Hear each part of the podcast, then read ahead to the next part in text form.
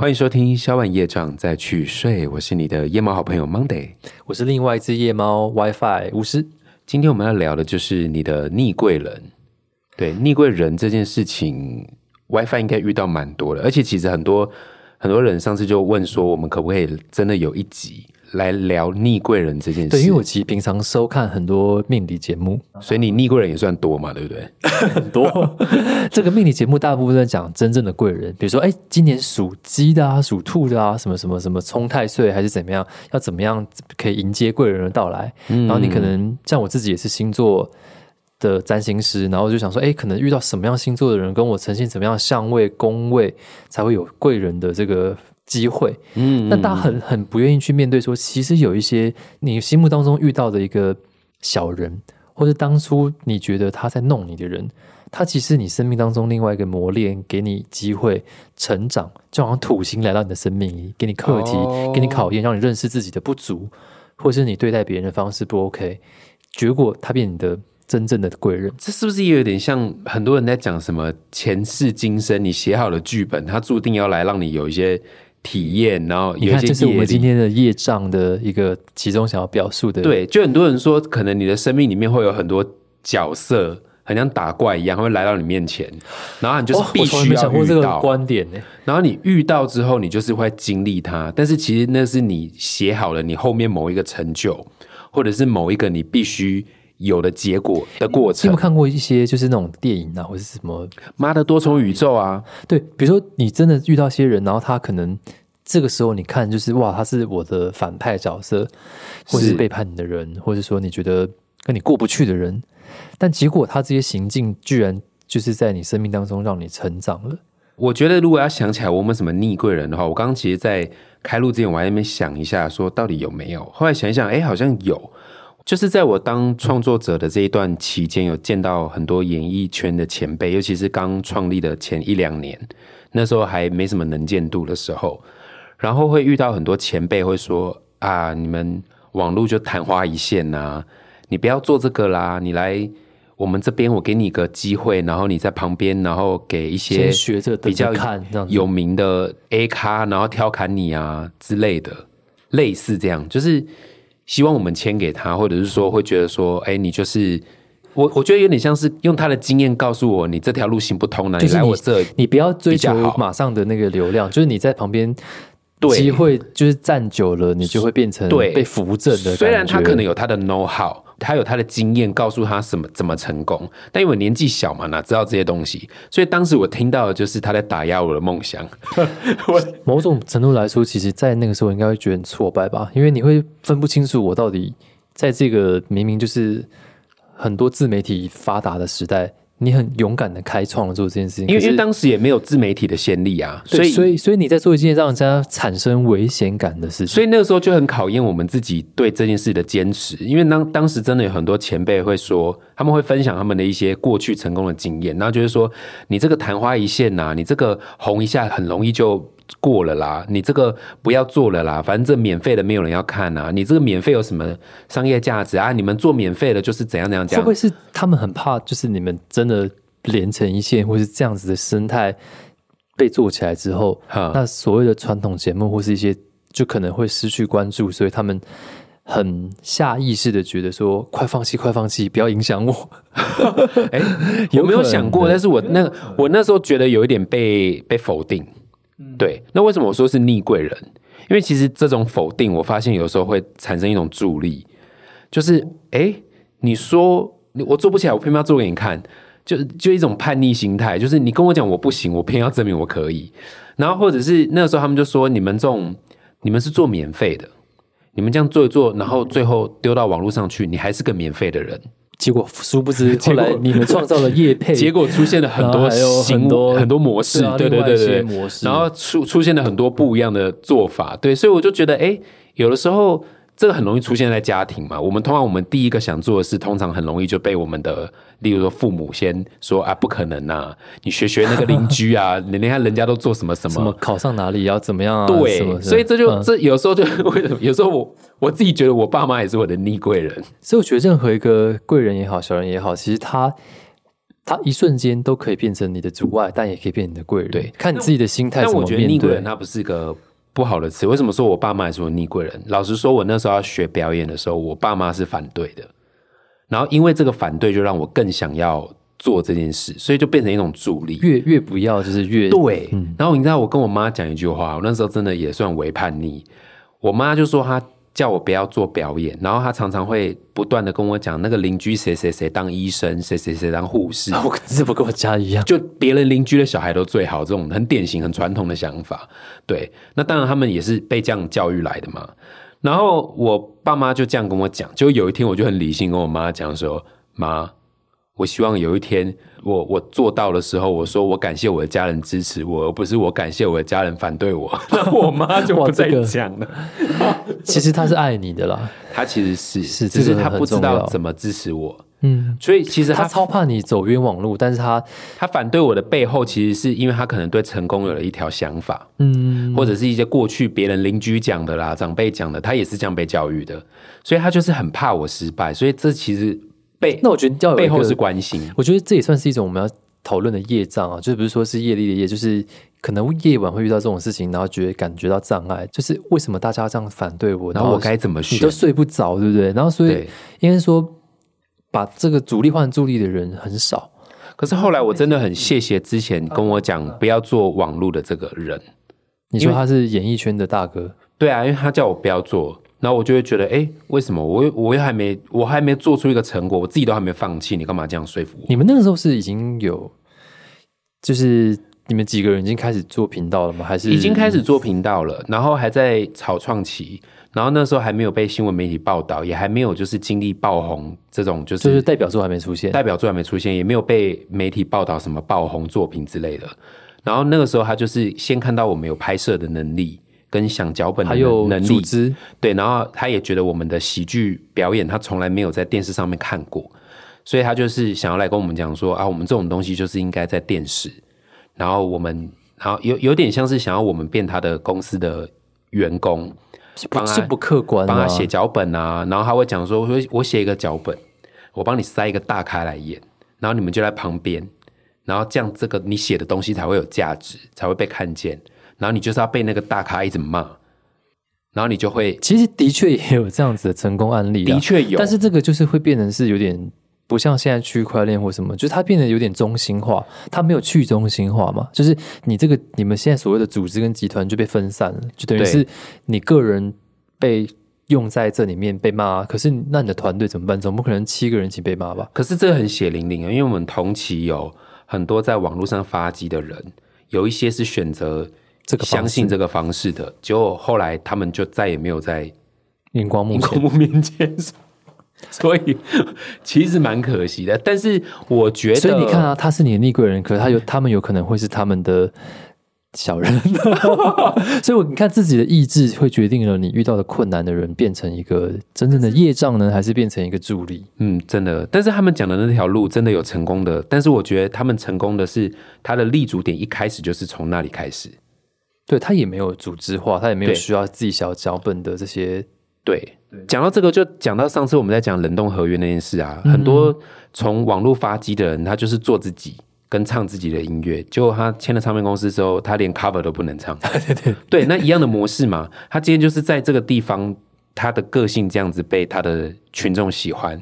那你叫他到另外一个平台，却叫他说：“哎，你不要这样，你要遮掉这个，避掉那个，你全部都改掉。”所以当他挂不去这个门槛的时候，这个逆贵人就变成真正的小人，就卡住。对，因为那一套模式适合是你从头到尾就是一开始就在那个平台，嗯，你就是建立这个人设，很很难有一个人是一个很开放的人设，突然间说其实我是很保守的。所以，我们今天要聊的这个业障呢，其实就是说，呃，虽然刚才讲的是一些我们在创作环境当中遇到的什么演艺圈前辈啊什么的，但举凡你在学生生活当中，可能也会遇到一些学长学姐或者老师，或是觉得自己是你的导师的人，他指引你要怎么样做一个什么样子的，比如说。念导演的、念设计的，或是当创作人、画画的，怎么样的方式才可以被看见？像我遇见几个设计师朋友，我还蛮常跟设计师得合作的，因为我们做专辑要做设计，或是做一些图文传播的东西。我遇到蛮多设计师跟我说，其实设计师很辛苦的点，不是在家里画画，是他们好像得参加一些交际应酬的一些设计师的聚会，哦，真的吗然后去认识一些厂商来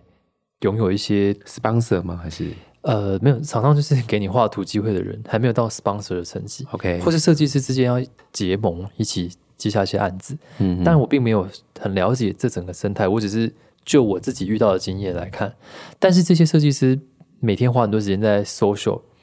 他们自己可能没有什么时间去创作出他们的代表作，反而时间久了，那些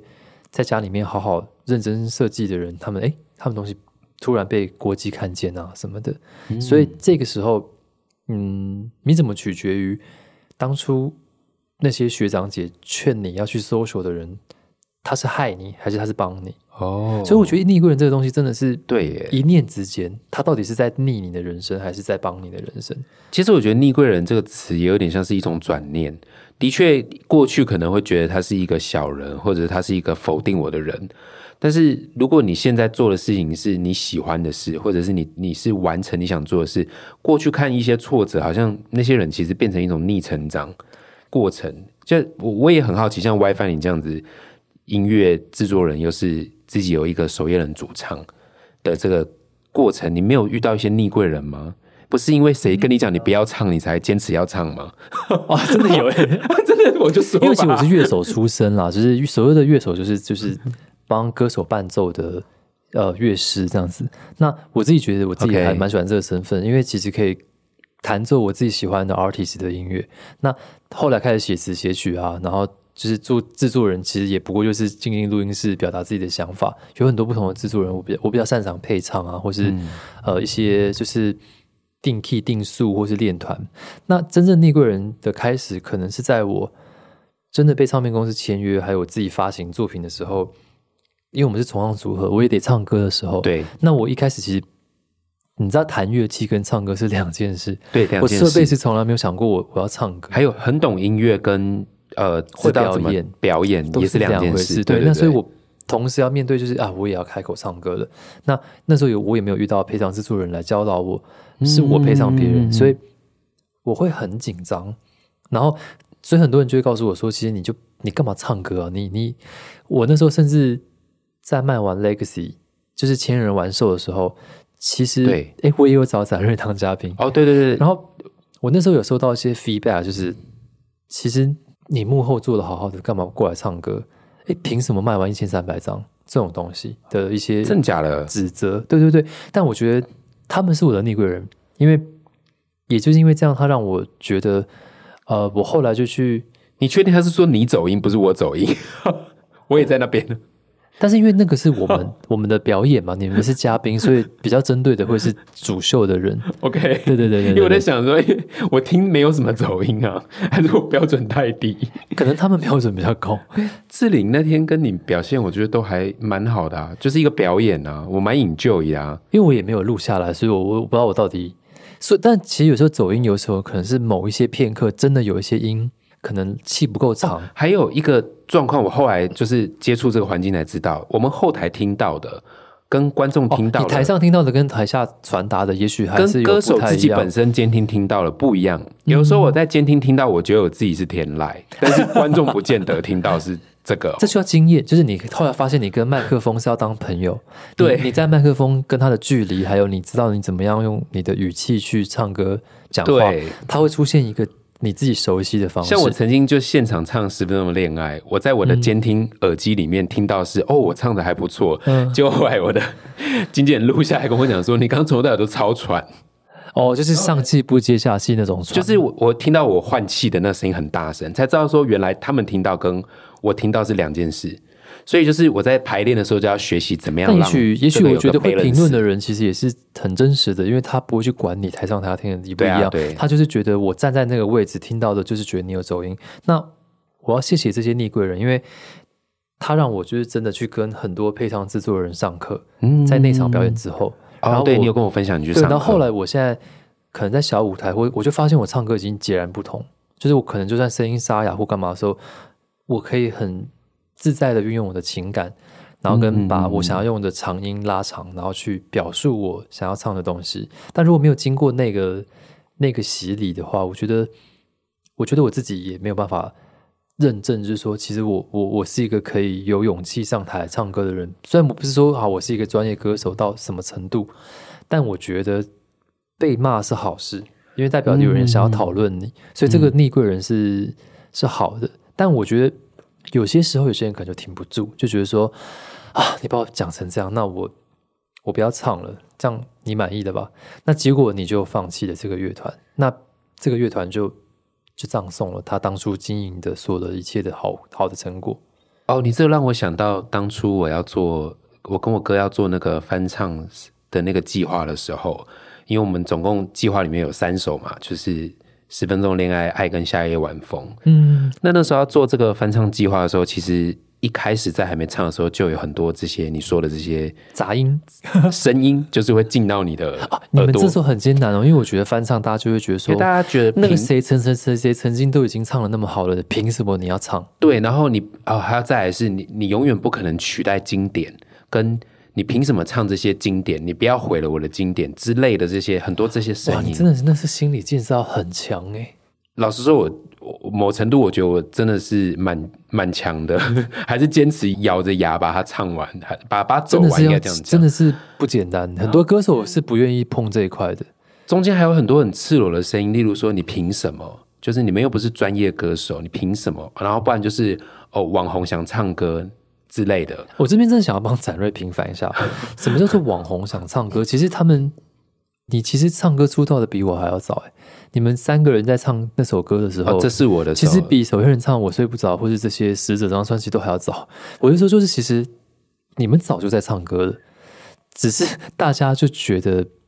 网红的成绩很好，所以忘记了你们有在唱歌啊。应该是说，因为我觉得，因为很多时候大家可能少看我们的作品，那比较多媒体会报道的都是演戏这一块，对，或是表演，对，所以表演这一块就印象就比较强。那我觉得这个当时这个怎么说逆贵人呢？虽然我们有时候会说哦，这些声音可能会被解读成酸民还是什么，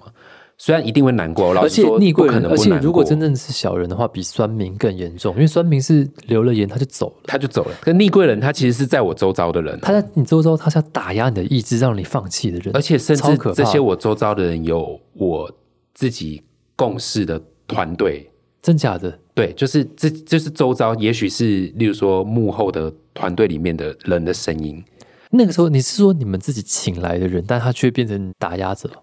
呃，应该是说这些声音其实我正常来说听不到，他们也不期待我会听到，他们可能只是闲聊，但是就是碎嘴。对碎嘴，但是有人就跟我讲，这些业障真的好好帮我们消一消。对这种爱碎嘴的别人，真的是有一天也会被别人碎嘴。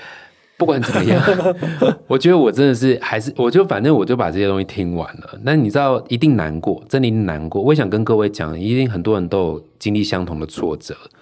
你要接受这个难过，不要去抗拒它。哎，我们来玩一个快问快答，好不好？就是你问我一句，我就是好被讲过最最难听的话。好，那你先讲。一个做幕后的人，干嘛来幕前唱歌？这么想红哦？哦，我被讲这样，可能因为想红这个本身在我们的，就是因为本来就是因为素人发迹嘛，所以就会觉得这还好。但是我觉得讲讲一个人讲一个人解惑，哈，那你解惑。解惑啊，不是因为你就是想红，不然你做这件事要干嘛？其实想想要作品的意念被传达我出去了跟你讲，酸民要进化一下，这句话一点都不酸，因为就是想红才会做啊，不然呢？好，那我这样有得到 这个答案有吧？就是像我想表演啊，我就是想表演，我就想被看见。那你酸我想被看见要干嘛？不然我那那现在做这件事要干嘛？换哦，好，天啊，讲 被批评的话，对，好，你看我们都有正义感，你讲我就想替你平反。对，你讲换我嘛，对吧？我曾经有个我自己觉得蛮赤裸的一句话，就是说那时候三个人嘛，对，一个女生，两个男生，你们的点阅率破很高哎，下面就有人留言，还不止一个，就说呃长那么丑还可以唱歌，然后是讲男生，然后还有人讲说就是两个男的不要看看女的就好，哎，我要帮你平反一下，团体真的会出现那种我觉得，请问是他自己有长得比你们好看到哪去吗？而且我觉得你们，我啊，我觉得这个行业其实，我我我觉得你们的好看是来自于你们的对事情的投入，而且你们也没有丑啊。这世界上丑的人超多的耶，呃，没有我讲话比较恶毒了，但是我认为就是其实我觉得我觉得去讲一个人好不好看，其实是要看他表演的状态投不投入。真的说真的，其实也不是以什么模特姿态出道的嘛，所以对谁说一定要那样子才可以唱歌？对，我觉得我觉得那时候被这样评论，一方面为什么说逆贵人？我周遭很多人都跟我讲说，尤其像就是说我我看到的时候，我会把它念出来呢。然后庄法师又跟我讲说，代表他认定你是值得用帅来批判你的。哦，你不够帅，你我在那个但你是，但你还是我帅的框 qualify 在那个标准里面，我觉得哇，这真的是哎、，这句话也有帮到我，很棒哎。就是代表你在那个 qualify。现在听的观众朋友们、听众朋友，就如果你们觉得有人这样批评你的外貌不能做某个行业的话，你们代表已经被你被他在那个标准里必须，面，其实已经是在标准之对之上了。就是你在你你进入那个可以去评断这件事的标准了。没错没错，就是因为他跟我讲说，代表他把你拿去跟偶像歌手比较了对对之类的，然后我就觉得哇，这样这样转念也真的是太逆贵人了吧，这超级大转念。我觉得很不错哎。当然，我觉得讲到这边真的是要鼓励大家，因为你不觉得逆贵人这个东西是一种转念？其实有时候真的是一瞬间就觉得就是被他打压，一瞬间他是你的贵人。对。那我觉得怎么去调试这个过程很重要。像我自己，像 WiFi，你有方法吗？你怎么调试这个过程？我觉得我会先去检讨自己，就是检讨自己哦、对，因为我觉得其实拥有检讨自己的能力，你就拥有可以拒绝被批判的能力，这是一个对等的。比如说我吸了一，口气，你好好检讨自己，说，哎，其实我是不是真的有些地方唱的，虽然自己以为很有感情，但真的拍子不稳，或者真的就是没有找唱到那个音，气不够长。那你东西都修正好了之后，他要怎么讲你的时候，你就会觉得。哼 换我批评你吧，你自己才漏洞百出。所以我觉得这个东西就是你先检讨完自己，你就无敌了。难怪你会觉得这是逆贵人，因为你觉得这种有点像是挑起你一种，就是我要跟你，对我先生，你这样讲，我会好好审视我要跟你 fighting，然后让自己更好的这个，而且那个 fighting 也不是说我要把它比下去，因为我甚至不知道讲我的人有没有在这个行业，但但我会觉得这个会让我觉得，因为自我审视这件事情，其实永远都是在我们这个频道，不管是宵夜上还是什么，嗯就是一个我们一直以来都要在每一集里面去倡导的一个理念。哇哦，只要愿意审视自己，其实很多很多的难关都会迎刃而解。那为为什么我刚刚说我叹了气？我发现我其实很难审视自己，不是说我不审视自己，是我觉得这件事有点难，有有时候很赤裸。哎，怎么会？我以为你是很我觉得我用的方法是我就是接受我可以难过，嗯就例如说我看到这些留言，我接受我应该要难过，我是人类，啊。但是我我会告诉我自己不用一直难过，你是人类，对水瓶座的正常的嘛。说自己是人类才有办法。水瓶座的经典台词就是“我是人类”，不是我是人，我正常会有情绪，可是这个情绪一我不用让它是永久的，重点是这个情绪它过了之后，我在这个情绪里面我学到什么，我去转化它。嗯。像我我就觉得哦，你你讲我不好，可是我觉得这这是你的观点，那我要怎么样去面对这个东西？我就告诉自己说，往后如果我要继续做下去，我要接受更多这些声音。嗯所以我怎么去转化这些声音？所以，比方来说，我就转化成哦，你是我的逆贵人，就拨乱反正的感觉。对你，你你骂我，你会比较好过，好，那你就继续骂，因为至少我是有在做的人，那你是只是骂的而且，你也是他的贵人，因为你让他骂，然后他有个投射的对象。对啊那么多人可以骂，干我都是用这种转念的方式。哎，说实在，其实你有没有觉得，其实会骂你们的人，有没有一直以来都阴魂不散，到现在还在骂你？我就代表他他超爱你的。没有，我发现有有时候还转对象，就是风向球，就是转到其他创作者那去转对象，我就觉得他们是不是一个集你团、啊？是转到其他双胞胎一？窝蜂的，没有，就是一窝蜂的一个集团，一窝蜂现在风向球在谁那，就我整个往那边去骂，这样 他他们会不会是一个组织啊？他们自己也会，就是你知道，就是会有有可能。就是写就是固定的同学会可是我觉得这是一个很有趣的。刚刚我们聊下来，我就发现一个很有趣的事情。我们我们用的不同的方式，但我们都在处理逆贵人这件事。你是用一个自我审视的方式，自我审视。然后你也会告诉自己说我要更好，那就变成该我来看你们。但我是用一个就是哦，我不管怎么样，我就要说服自己是要换一个观念或转一个想法。但我比较想要接受你的这个想法，大于我本来的想法、欸。可是我这样子会不会变得我就没有在进步，就是不接受自己那个的确，我觉得例如说就是走音。譬如说，我觉得在这个行业，或者是可能在教学上好了，那如果今天是一个有教学色彩的音乐人，我觉得我会比较偏向在更严厉的自我审视。但如果今天是一个，比如说是一个比较像是创作者，然后我需要传递我的文字跟我的想法，或是整个专辑企划的理念的话，那我觉得我如果太在意技术或是这些自我审视的话，我有可能要传递的东西会一直在失真。你知道玩乐团也是这样，就是哦一把吉他跟自己唱歌，加一个贝斯，加一个鼓，其实看起来好像增加了力量，嗯，其实都在损耗本来这个歌手要传递的能量。然后你一言我一言，别人一句，到最后唱出来的东西都没有在家房间里面突然唱的歌好听。所以你刚刚讲的就是，哎、哦其实我真的去去淡化那些其他的事情，大于过分的自我审视，或许我们就也不用探讨什么贵不贵人这件事情。我真的懂，这要练习耶，真的。刚才我们问说，我们这周遭就是对我们批评最严厉的话对的那种逆贵人的存在，那有没有跟你的你信任的伙伴或你的团队被别人就是指责或是为难的不好听的话，或是痛苦的事情？有啊，就是因为是团员嘛，然后我就会觉得大家是一起的，我会把它看成一个个体。然后我只要看到，例如说像之前医生就被骂身材啊，我看了就会觉得 心里面会觉得，那你身材多好，就是会有这种，他身材蛮好，为什么他会被讲身材？就就有些人的标准就觉得他他就应该要再更应该要更瘦啊，更细，更排骨、啊。这这些人真的对啊，到底是谁教他的啦？对啊，你看我就有这种想法，就是谁教你的啦？这标准谁教的怎么？化解这个业障啊？你说他本人啊，他就他们就是自己被这样子的时候，他就会难过啊，他就会自己说什么没有啊怎样，然后我都会，我我觉得我跟长龙都是一直跟他说，我觉得你就做你自己开心的样子最好。然后我每次在这样跟我的团员讲的时候，我自己就发现，哎，对啊，我在讲你，我自己做不到，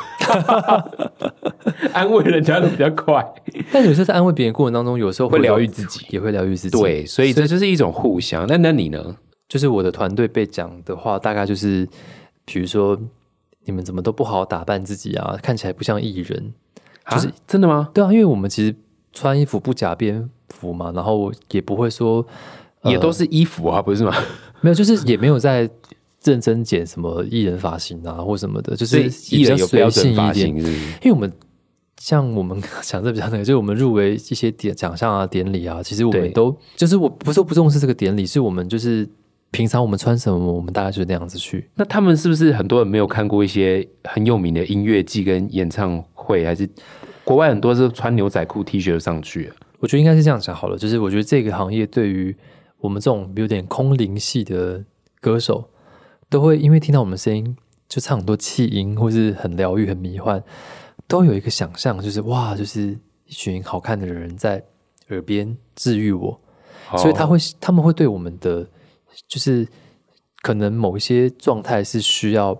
有一种想象力跟投射的，说长得要治愈我之类的。长得要治愈我，应该就是长得可能比较有人缘或是好看的装扮。那当然，我觉得我们的主唱其实是一个邻家大女孩，那她她的名字又跟一个女星一模一样嘛，嗯大家可以去 Google。那所以她当然就得被很多人检视说啊，你怎么都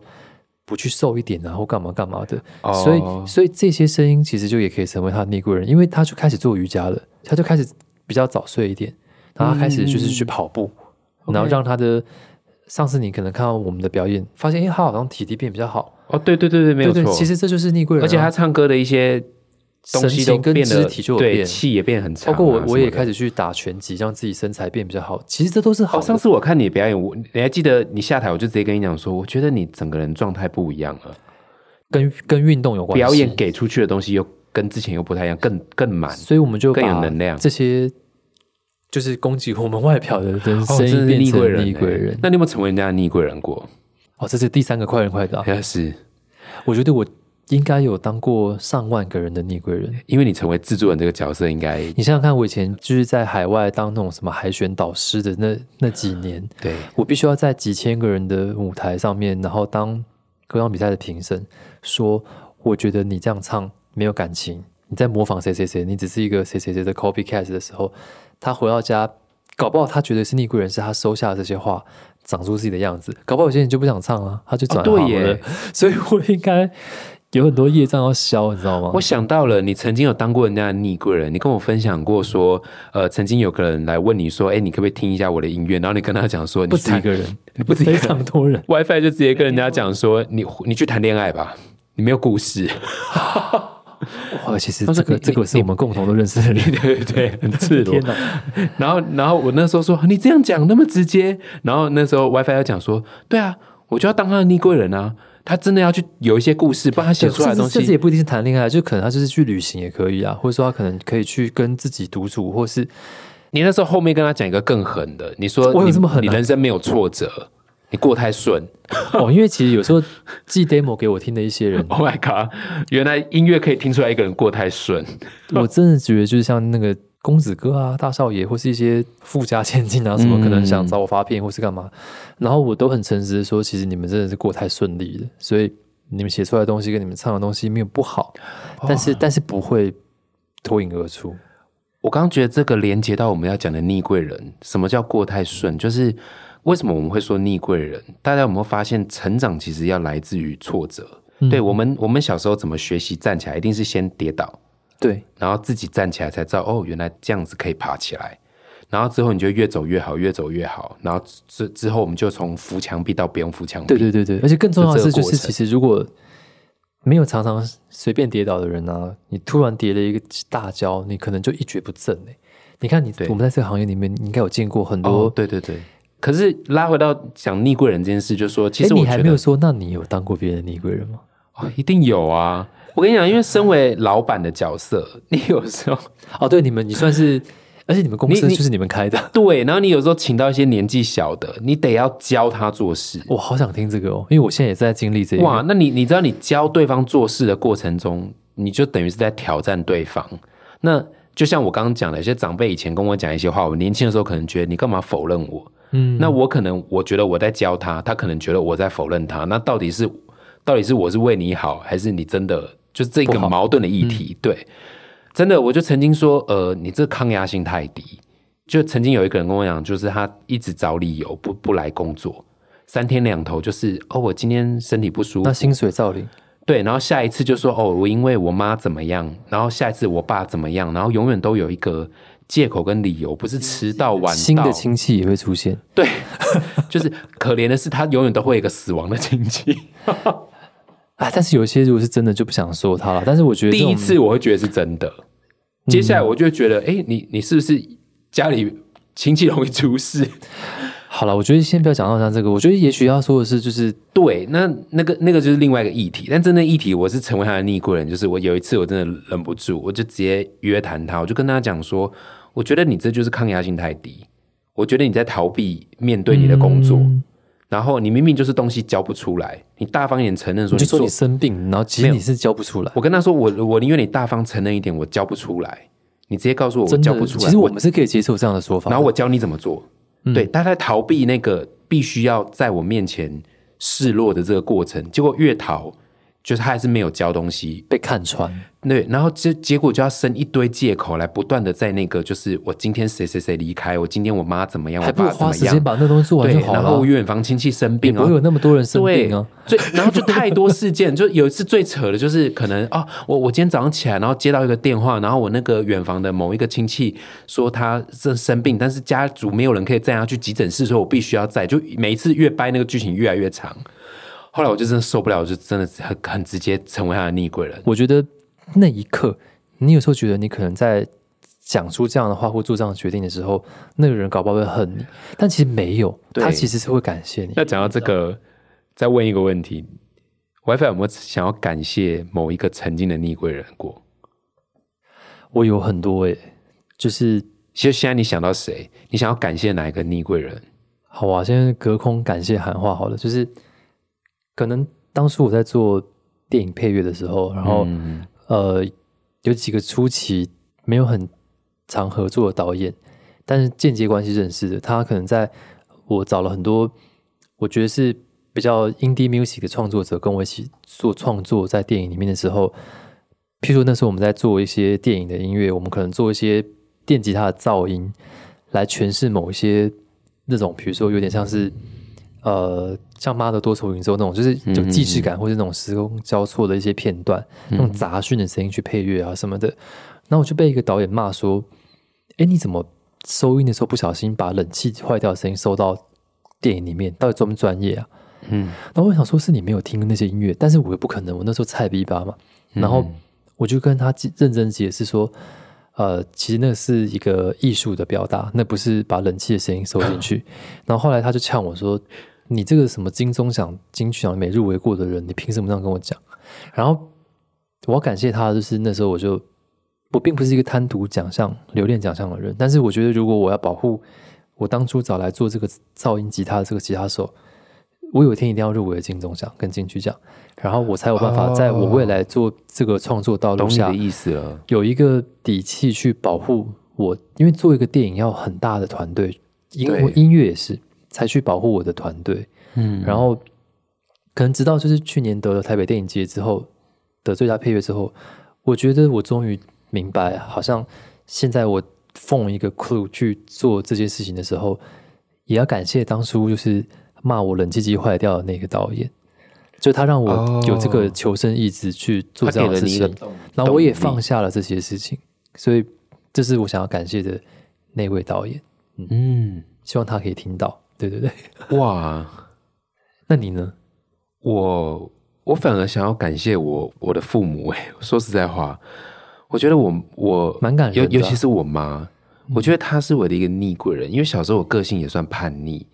你好像其实你你比哥哥还要叛逆，对不对？对，而且我也是我也是第一个说我要选表演，然后我妈那时候是拒绝的，然后我就说我不管我要去助学贷款，我就去查。出国留学的也是你，那我就想办法，就是你不要我，我我就是做对，但我也不是说我也不是用吵架那种，我就是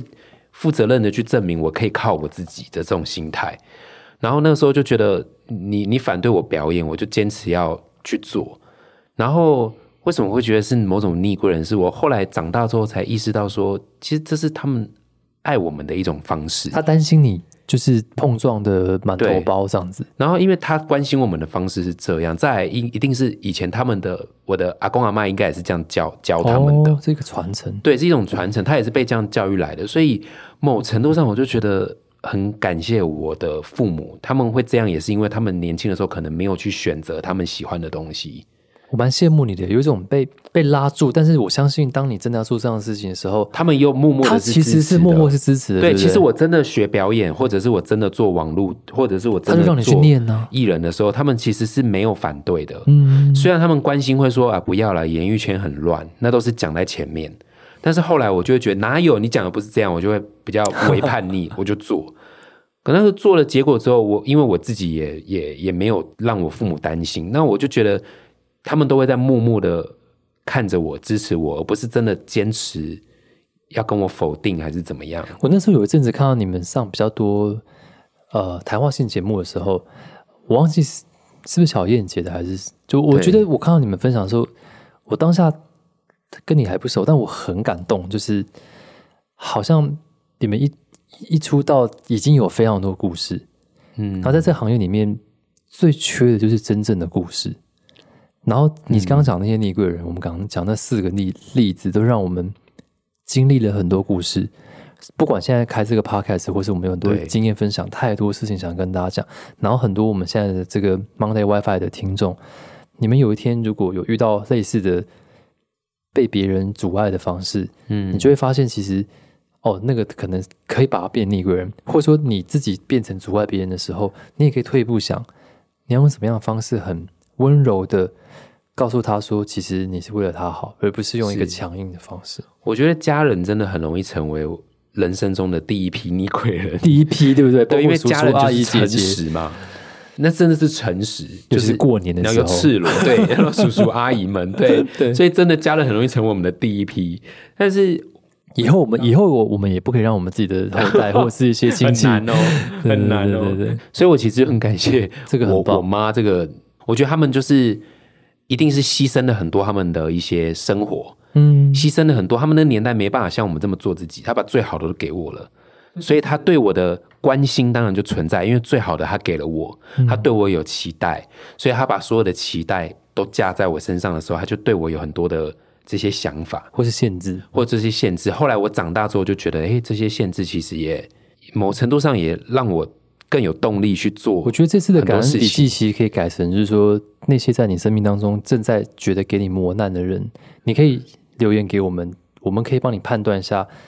要怎么让他们变成就是所谓的逆贵人，对，真的可以去感谢一些 这些给你或者帮你分析一下，就哪些人逆其实境其实是要赶快逃的，他不是逆贵人，他是小人，或者他是害你的人。你有没有觉得很像在走路的时候？如果今天我们走路的时候是从头到尾没有风、没有阻力的时候，我们就不会想要用力去抗争哦，，真的就随便他吹，然后倒就随便他吹啊，对啊，反正是这样吧。对。可是当今天有个阻力的时候，就有风在吹的时候，其实我们会有一个嗯想要往前冲的阻力。对，所以我需要跟大家一起集思广益，就是收集大家的行动来跟大家互相去分享，抽丝剥茧，然后把这些真正有潜力的贵人找出来。也许你的故事会成为另外一个人的借鉴，也许也许他的故事也会反射到你可以去相思考一些把业障西。消掉吧，这是我们节目的宗真旨。的，真的，而且今天也想要邀请大家一样写一些感恩笔记，去谢谢一下这个礼拜你有做了什么事情，还有今天你有做了什么事情。会不会这两周你刚好就遇到一些逆贵人？就是把那些逆境变成贵人的，那有没有？哪一些人真的你确定嗯是小人无误？我们来帮你判断啊，你写下来，然后我们会你在那个 Apple Podcast 或是 Spotify 的留言，我就在你下面留言说对小人无误。你把你的例子写写给我们，然后让我们一个一个回复他。哎，这个打勾他是贵人哦，然后这个赶快闪开。然后哪一些你听完你发现是逆贵人的，我们好好的谢谢他，把它写在笔记本里面，宇宙会收到的，然后会给你回应的。期待你们的留言，希望下次收听的时候可以聊聊这些留言。对，谢谢收听，下晚夜长再去睡，我是你的夜猫好朋友 Monday，谢谢这次的收听，然后我是你们的夜猫另外一个好朋友 WiFi 巫师，那我们就下一集见喽，拜拜，晚安。